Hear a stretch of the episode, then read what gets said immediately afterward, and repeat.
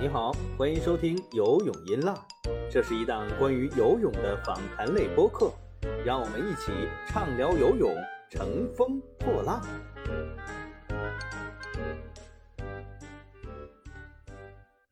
Hello，各位泳迷，大家好，欢迎您收听最新一期的《游泳音浪》啊，我是今天的代班主持李博。啊，我曾经是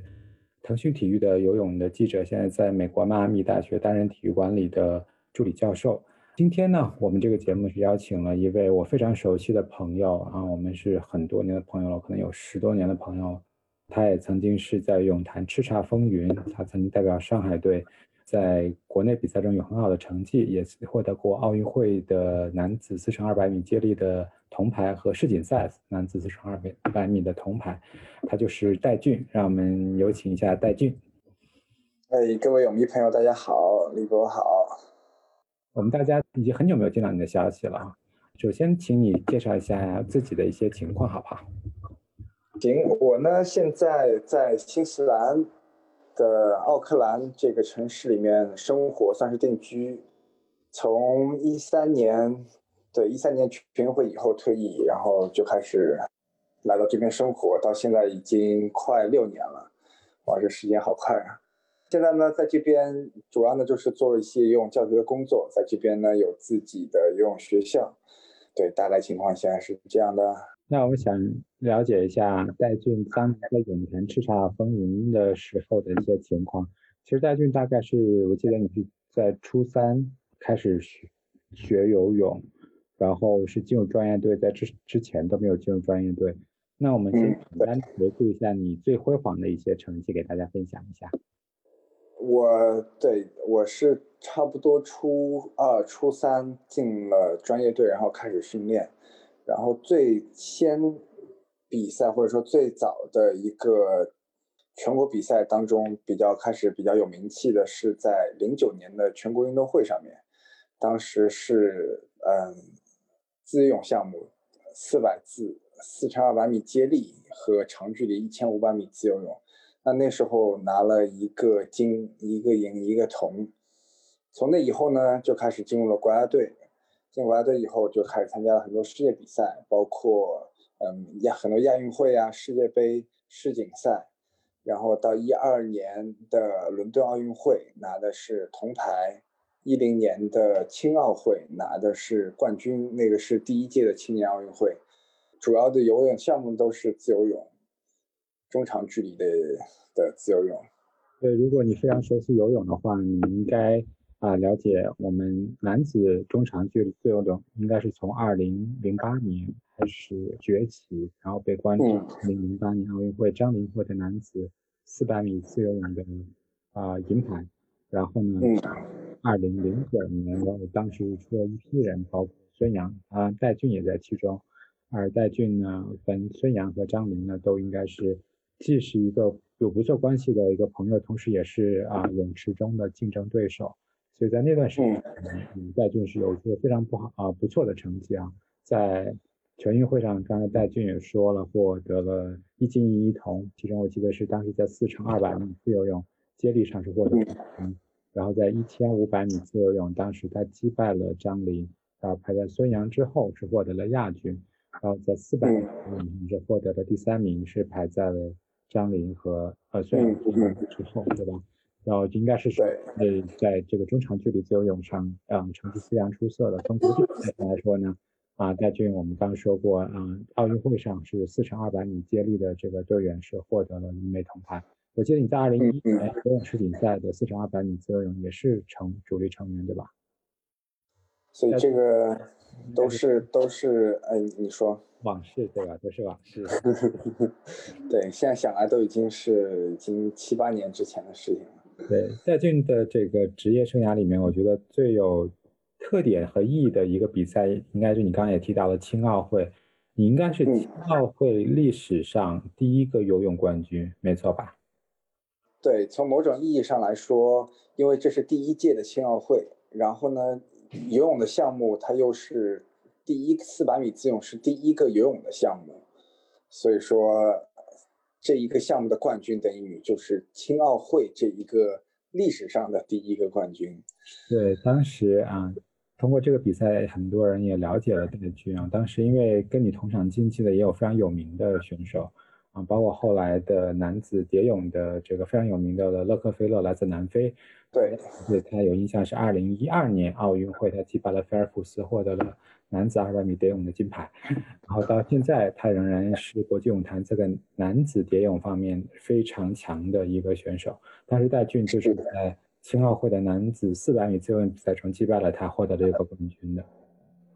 回想起自己游泳生涯里面，你觉得有什么特别好玩的事情、特别难忘的事情，跟大家呃回回顾吗？嗯，你说比较在游泳整个游泳生涯中吗？对，我觉得嗯，难忘的其实很难说某一件事情，因为整个游泳的生涯，我觉得作为一个整体来说，其实都是挺难忘的。包括像现在退役了以后这一段游泳的经历，其实都会帮助到我今后的生活，包括现在的生活，都是有非常大的帮助的。那如果说，比较有趣的话，我觉得可能是我的一个在游泳的这个专业上面的转型吧，或者说是呃游泳项目，就比如说我先从四百字中长距离开始，然后往一千五百米开始游，游完了以后，然后又会游游到两百米，两百米的短距离，然后算中中长距离吧，接力，然后呢我还去比了公开水域十公里，那我就觉得。用公开水域和在泳池里面，它完全是不一样的一个比赛状态，但是不同的项目，我觉得这一个会挺好玩的。那其实，在戴俊自己的这个游游泳生涯里面，其实有非常不错的成绩。其实啊，也是在上海游泳在整体水平是比较啊强的一段时间哈。我们也说到戴俊在那个时候啊，其实还有一个。当时就是你跟张琳和孙杨之间有很多的这种对抗，你怎么看那种很激烈的这种对抗？特别是不管是在四百米啊，还一千五百米啊，你们都进行过非常激烈的这个争夺，你怎么看你们之间的这个关系？呃，我觉得就是说，我们其实既是对手，也是朋友，因为如果没有这些像张琳在我。等于说，我出名之前，在用这个项目，我我和孙杨一起出名之前，张琳就已经是长距离的中国的长距离之王了，应该这么说。然后等于说他在那个时候就给我们设立了一个目标，那我就知道，哎，我要去向他去靠拢，我要去怎么样去能够比过他。那像后来孙杨他也也也慢慢开始游上来了，那。一开始就等于说是我们三个会在中国的男子长距离这边算在第一梯队里面。如果没有他们，想想又是对手又是朋友，然后大家互相竞争，然后互相帮助提高的话，我觉得可能在那个时候我们的成绩不能达到那个高度。但正是因为有了他们，然后有了我自己的训练的目标，然后帮助到我去不断的成长。其实我记得那时候比赛你们之间的竞争也是真的非常激烈啊，因为特别是看中长距离自由泳，大家可能都比较熟悉。这个一千五百米是游的非常的长，要做大概十五分钟你才能看完整整整个比赛。呃，有的比赛呢，就是其实基本上就实力很强的选手都一路领先，可能就悬念就不大，大家可能就觉得很长比赛没有什么悬念，就没有什么可观赏性。但是当时戴俊巅峰时期跟啊孙杨和张琳其实水平很接近啊，在中长距离包括一千五百米也是游进十五分以内的选手，可能这个在中国的中长距离自由泳选手历史上可能也就这么几位选手，就这几这几位选手能够游进十五分以内的，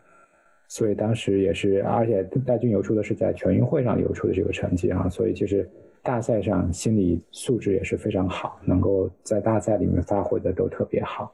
相对其他的选手，戴军有个优呃不太一样的地方是，其他的运动员好像都是跟中国教练来训练的。戴俊是从你从初三被选拔，然后进入职业这个游泳呃生涯开始，你就是跟外教一起来训练的，对吧？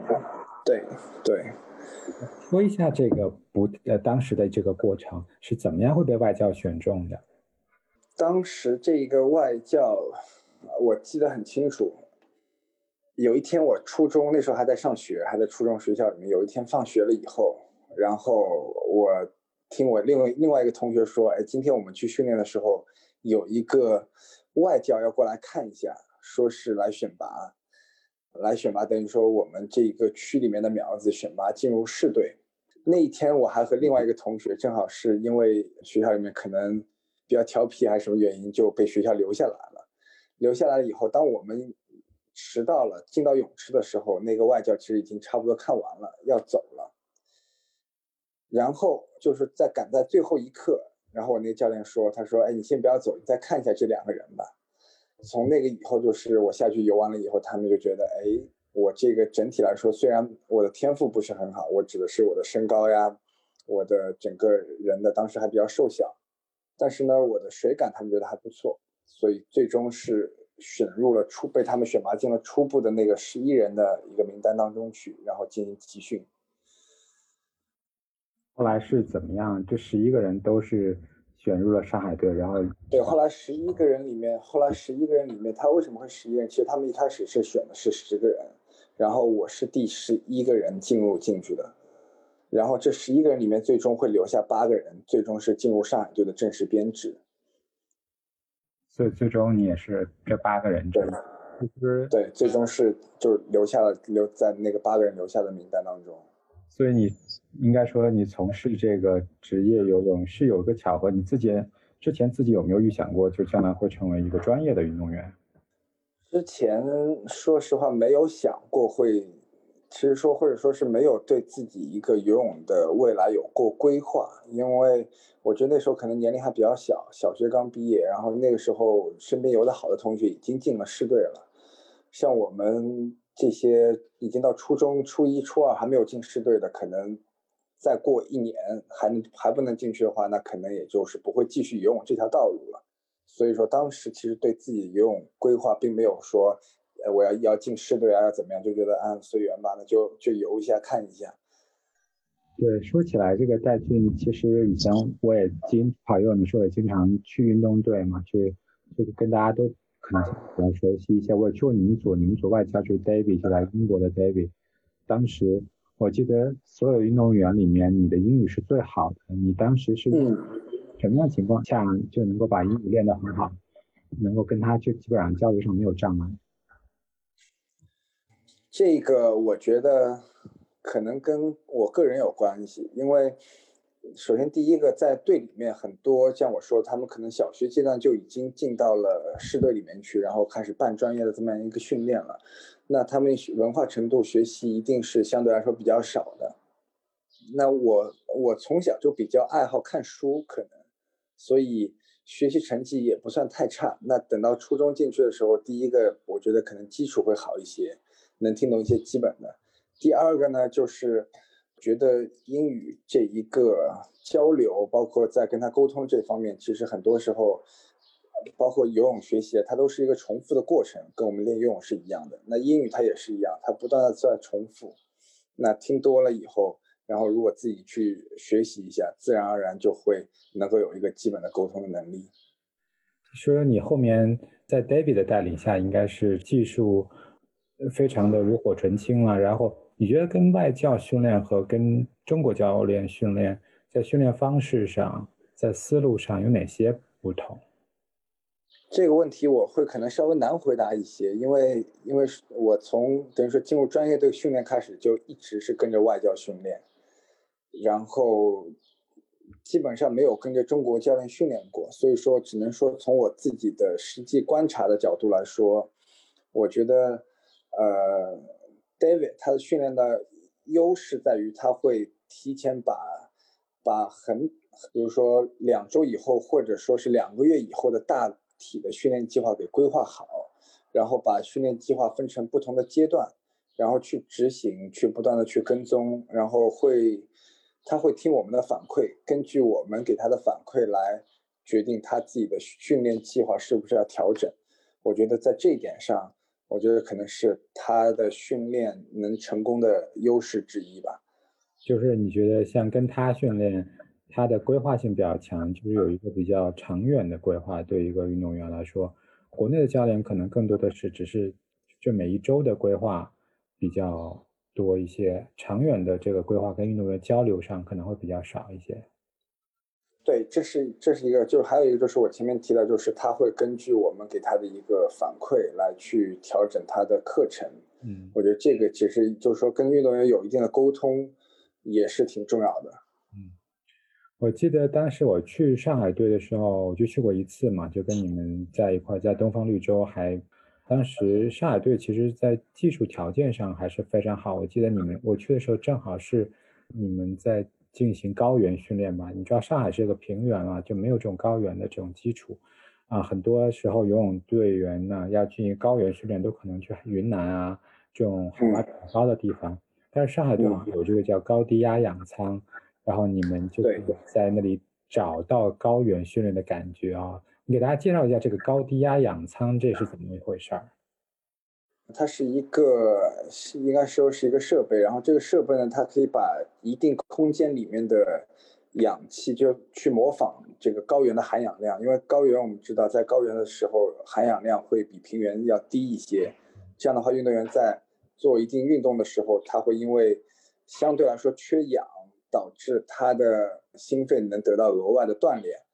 那在平原要去模拟这种这种训练的话，就会需要一个专门的我们说高低压氧舱，然后在这一个密闭的空间里面，它会去把它的氧气含量降低。那我们呢会在里面一般是两个，因为它不可能把泳池建造这在这个里面，所以一般是我们在里面休息，我们可能会在里面呃晚上睡觉会在里面睡觉，或者说是我们一些陆地的训练。会有一些声训房、力量房会放在那个里面。那通过这样的训练去模拟出高原的训练环境，帮助运动员达到一个更高的一个一个心肺功能的呃能力。我当时去观去队的时候，我特别感觉是我原本以为高低压氧舱，听这个名字就感觉像去了太空舱一样，就专门有个舱，里面就变成了这种。高原的一样，然后外面是一种什么环境？然后我去的时候，我发现其实并不是啊，只是有一个设备把这个氧气抽低了。你们其实还是住在啊这样的这个房间里面，就跟平时可能很接近的这个房间里面，并没有去去这个专门的一个空间里面哈，它只是有一个设备把这个氧气抽低了，然后你们模拟的这个高原的这个生活的状态是吧？嗯，对，其实其实身体上不会有。太大的一个反应，因为我们不是长，第一个不是长期的在这个里面生活，第二个是，嗯，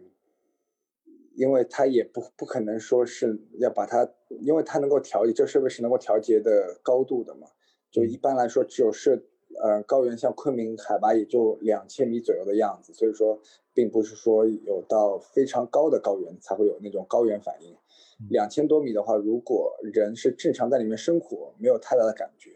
只有当你开始运动的时候，你才会感觉到一定的、一定的心肺功能的一定的、一定的感觉。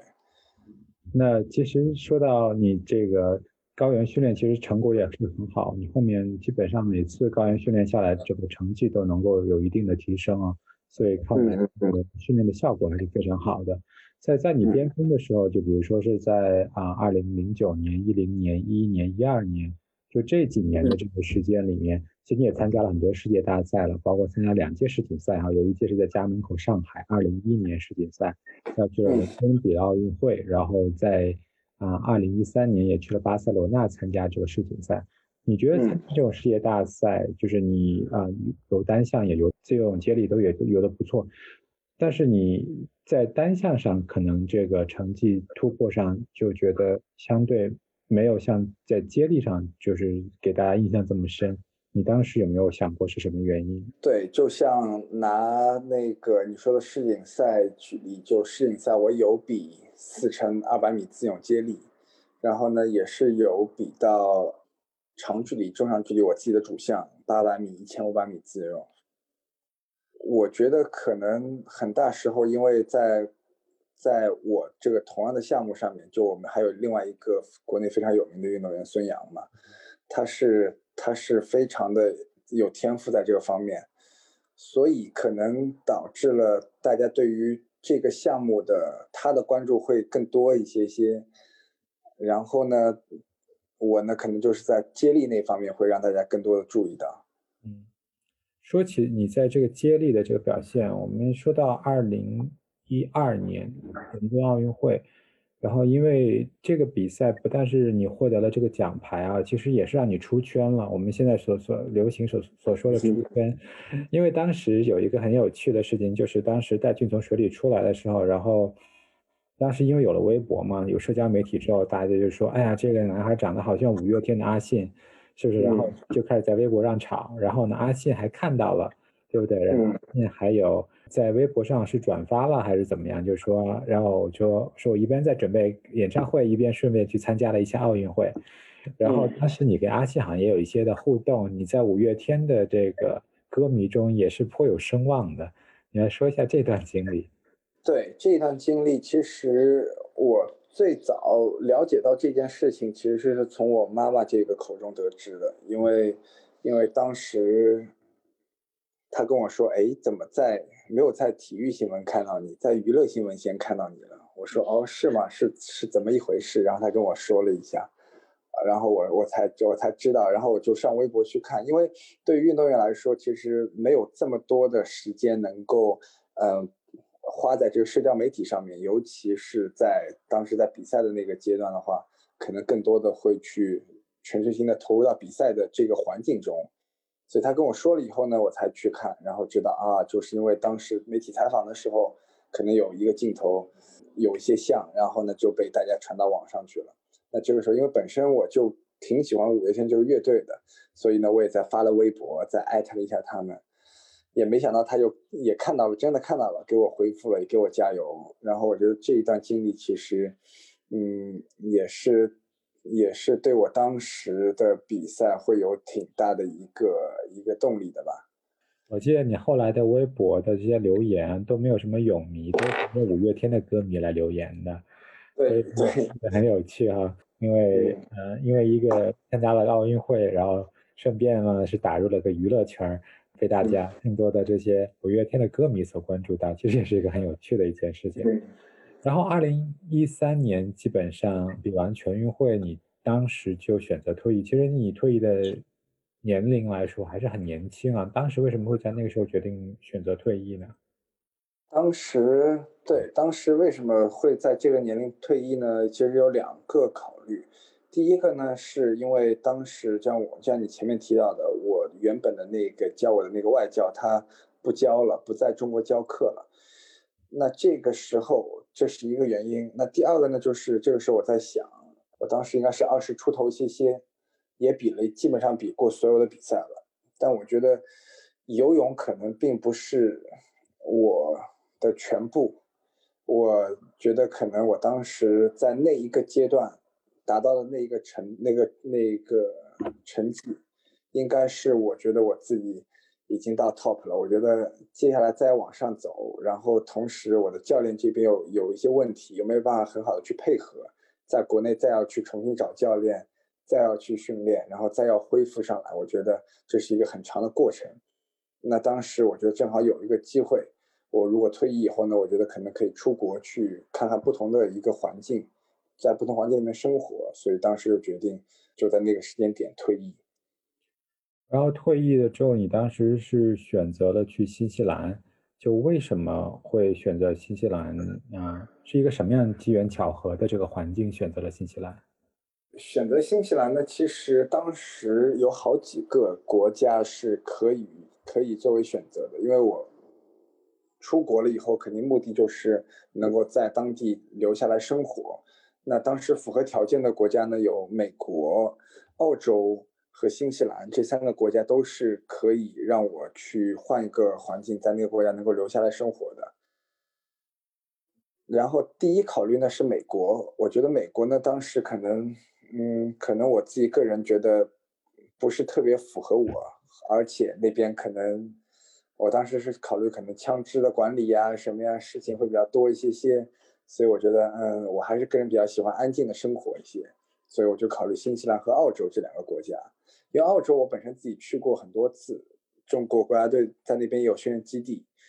有一点不喜欢的是，它那边的好多的生物都 特别大，毒虫猛兽什么的，然后又太热了在那个地方，所以排除掉澳洲以后，最终就选择了新西兰，来到了新西兰。你刚去新西兰的时候，有没有哪些自己的困境？就是到了一个全新的环境，可能也没有特别多朋友。我知道当时你的教练 David 也去了新西兰。对，可能没有特别多别的朋友。当时你是刚到新西兰，是一个什么样的状态？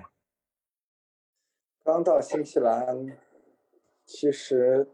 怎么说呢？就我我个人觉得我的适应环境能力还是挺强的。首先，第一个来新西兰以后，我觉得语言对我来说没有特别大的一个问题，还是可以交流的。唯一的一个一个问题就是，在这边当时刚过来的时候。我就发现，没有车是在，因为新西兰地广人稀嘛。对，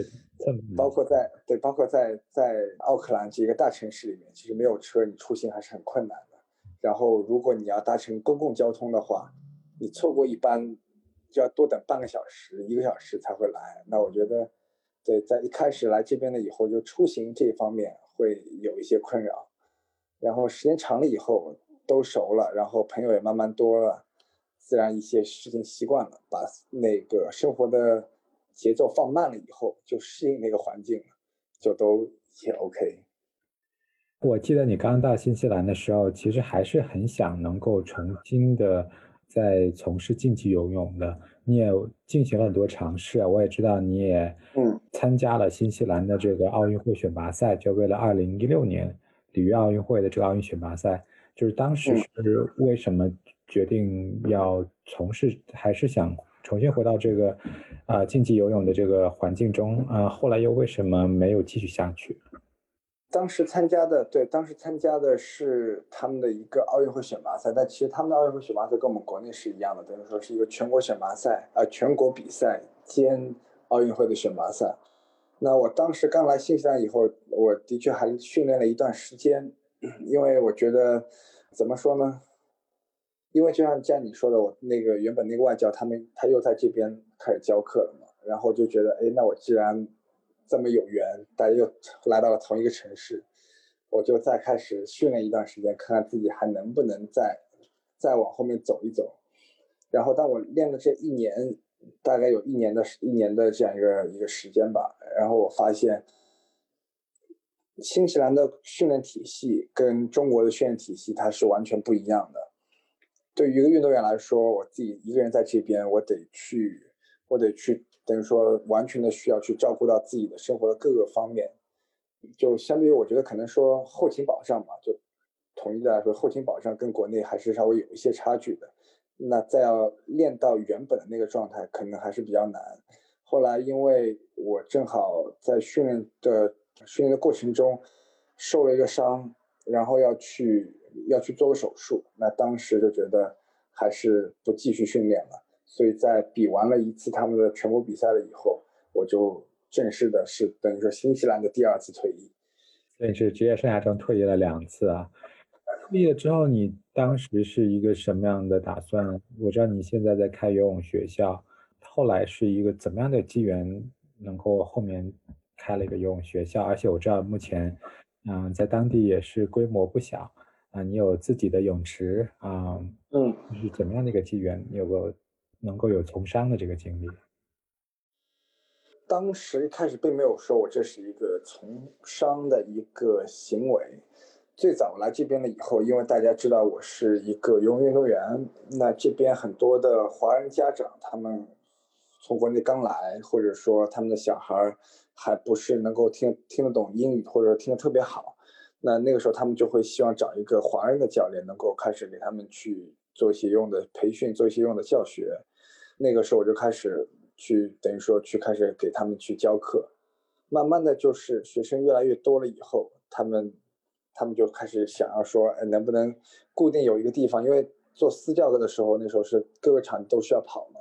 然后家长会想要说，哎，有没有个固定地方有课有开始训练？那后来我就遇到了我现在的老婆。他当时是跟我一起教课的，然后我们俩就说，哎，那我们一起开个游泳学校吧，所以就这么开始做起来了。在开这个学校里面最大的困难是什么？开这个游泳学校最大的困难就是找场地。嗯，最早就像我们现在已经有三个场地，基本上在奥克兰好几个区都是都是有我们的点。但当时最早的时候，我们还没有能力自己建自己的泳池，所以我们必须得去外面租泳道。然后新西兰这一个地方，我不知道别的国家是怎么样的，但新西兰这一个地方呢，它可能因为它比较小，所以说呢，它会更加的保护本地的一些企业或者说本地的一些学校。我们进到他们的泳池里面去跟他们说，哎，我们想要租泳道的时候，他们会说啊，我们这边已经有游泳学校在这边上课了，所以为了避免有矛盾呢，为了避免大家会抢生源呢，所以说我们就不能再让你们进来了。那这样的情况下，我们已经几乎跑遍了整个奥克兰的泳池，最终才找到一家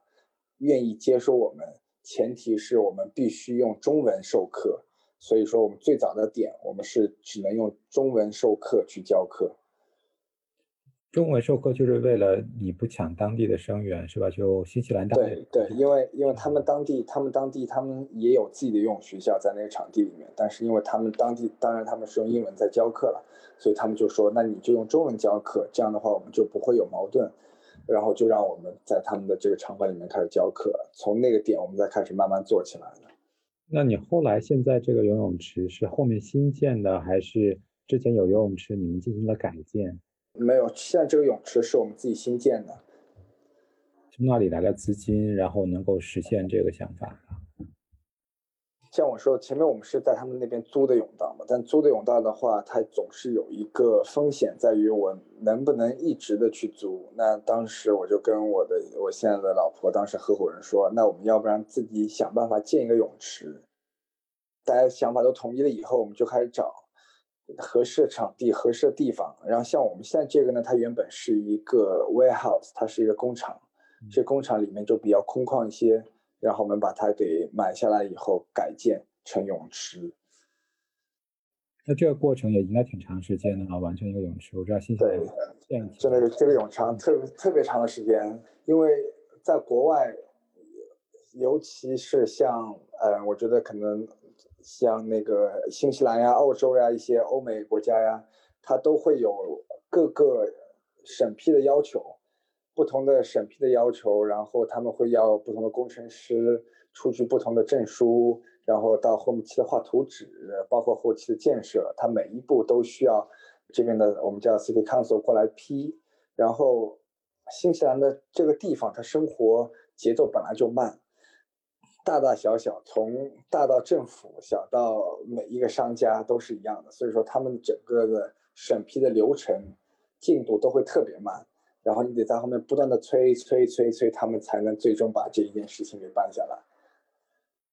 那你现在其实今年，因为我们知道新冠疫情其实影响到世界绝大多数的国家。新西兰算是控制的非常好的，我知道有两百多天好像没有新的新冠的这个嗯新的感染者了。那其实但是新冠刚来的时候，对于你们的这个生意会不会也有一些影响？呃，新冠刚来的时候，其实生意对我们来说是第一个影响到的，其实就是我们的学校啊，相比别的游泳学校来说，因为我们。我们像我说，我们第一个场地那一个场地是只能用中文，是一个华人用学校。新冠其实大面积的爆发就是在中国，所以说最早在新西兰当地的洋人还没有说特别对这个病毒有敏就敏感 sensitive 的时候，所有的中国人就会说：“哎呀，我们要不然先停一下了，我们先不报名了呀，我们先先暂停一下，看这个情况再怎么说。”所以说，对对我们冲击是挺大的。不过好在，就像你说的，新西兰的控制在世界上，我觉得都算是非常不错的。所以现在开始影响在慢慢慢慢减少。所以现在还是有华人学生还是会去你的学校里面进行日常的这个训练，他们也会戴口罩吗？不会，我们新西兰现在其实没有说特别的口罩的要求，包括现在其实我不只有华人学生，洋人学生也有，他们基本上都是。不光是来上课吧，基本上你现在去大街上去 shopping mall 里面，大家都还是挺正常的，就不会觉得现在有这个病毒的存在。嗯，未来对于在你新西兰的事业上还有什么别的规划？我目前来说会先想着把我这三个，我现在有三个场地嘛，把这三个场地先给他们做好了，然后可能再去考虑一些别的事情吧。那最后我们想再聊一聊就关于啊中国游泳的一些事情。我不知道你去了新西兰大概六七年，还有没有继续在关注中国游泳？有有会看一些些，但不是特别多。但是你应该知道，像孙杨被禁赛八年的这件事情。知道。你是怎么看？我是怎么看？我觉得，首先我们从这一个结果上来说，孙杨被禁禁赛八年，那基本上等于宣判了他的游泳的运动员生涯已经是结束了。因为他是他跟我是同一个等于说同一个时代的运动员，我都已经退役了，现在七八年了，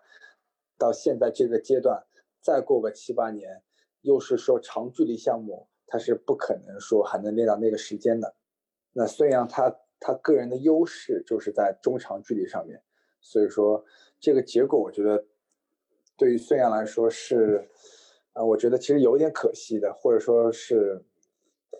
怎么说呢？因为孙杨他其实跟我是同一个时代的，他能够一直练到现在，我个人挺佩服他的。他的运动生涯结束，就等于说了是像你说的张琳、我、孙杨，我们的那一个时代的运动员，长距离基本就已经告一段落了。你会不会觉得像男子中长距离自由泳，在你们这一个时代还算是中国的优势项目？因为在世界大赛有争金夺银的这个能力。那随着这些都慢慢的淡出，这个男子游泳，特别是中长距离自由泳上面，是不是就很难再有一个新的突破，还达到一个新的高度了？嗯，对我从目前我来看的话，我觉得就中国的中长距离的储备可能还并没有说特别好，所以这样像我说的，为什么说像孙杨他一旦退役了以后，但是。他后面又没有人能够去达到达到那个高度，那这一样的话，就能说对中国的男子中长距离这个项目原本的一些优势，都就开始慢慢的就没有了。需要看中国后面还能不能再把这一个这个项目的优势给捡回来。那我们再聊聊关于上海游泳的事情。其实，嗯，喜欢游泳的人都知道，上海游泳其实传统的一支强队。这个强队应该是很多年，从我看我们从奥运会来看，中国的奥运会的第一枚游泳金牌就是啊，当时庄泳在男呃女子一百米自由泳，在一九九二年奥运会上获得了。九二年奥运会中国游泳获得四枚金牌，两枚金牌是上海选手，一个是张勇的一百字，一个是杨文艺的五十字。后来乐进九六年奥运会上也拿了中国游泳的唯一一枚金牌，是女子一百米自由泳。到后来，两千零八年刘子歌的女子二百米蝶泳，其实都是，你看中国在游泳项目上取得的这些成绩里面，上海选手占据了很大的贡献。常年以来，上海游泳都是处于一个领先的优势。在过去十年里面，应该是浙江游泳是崛起了。这上海跟浙江都有一定的对抗啊。但是你看，从这一两年或者过去四五年的情况来看，基本上就没有特别新的。就是特别有冲击力的，像你们当年的啊，这个游泳的力量，在这个中国游泳坛上，如果你能想到现在上海队能有谁能够还能够参加奥运会，可能你都很难想到这个新人的这个名字。那你是怎么看待这个上海游泳的这个情况？为什么会出现这样的一个情况？风水轮轮流转吧。不好。嗯，是我觉得其实。对于一个一个队伍来说，最重要的几点，第一个是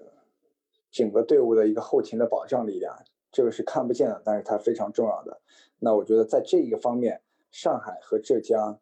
不相上下，都是有一定的实力的。那接下来第二和第三个就是教练的资质和好的运动员的苗子。那据我所知，运动员这方面可能浙江跟上海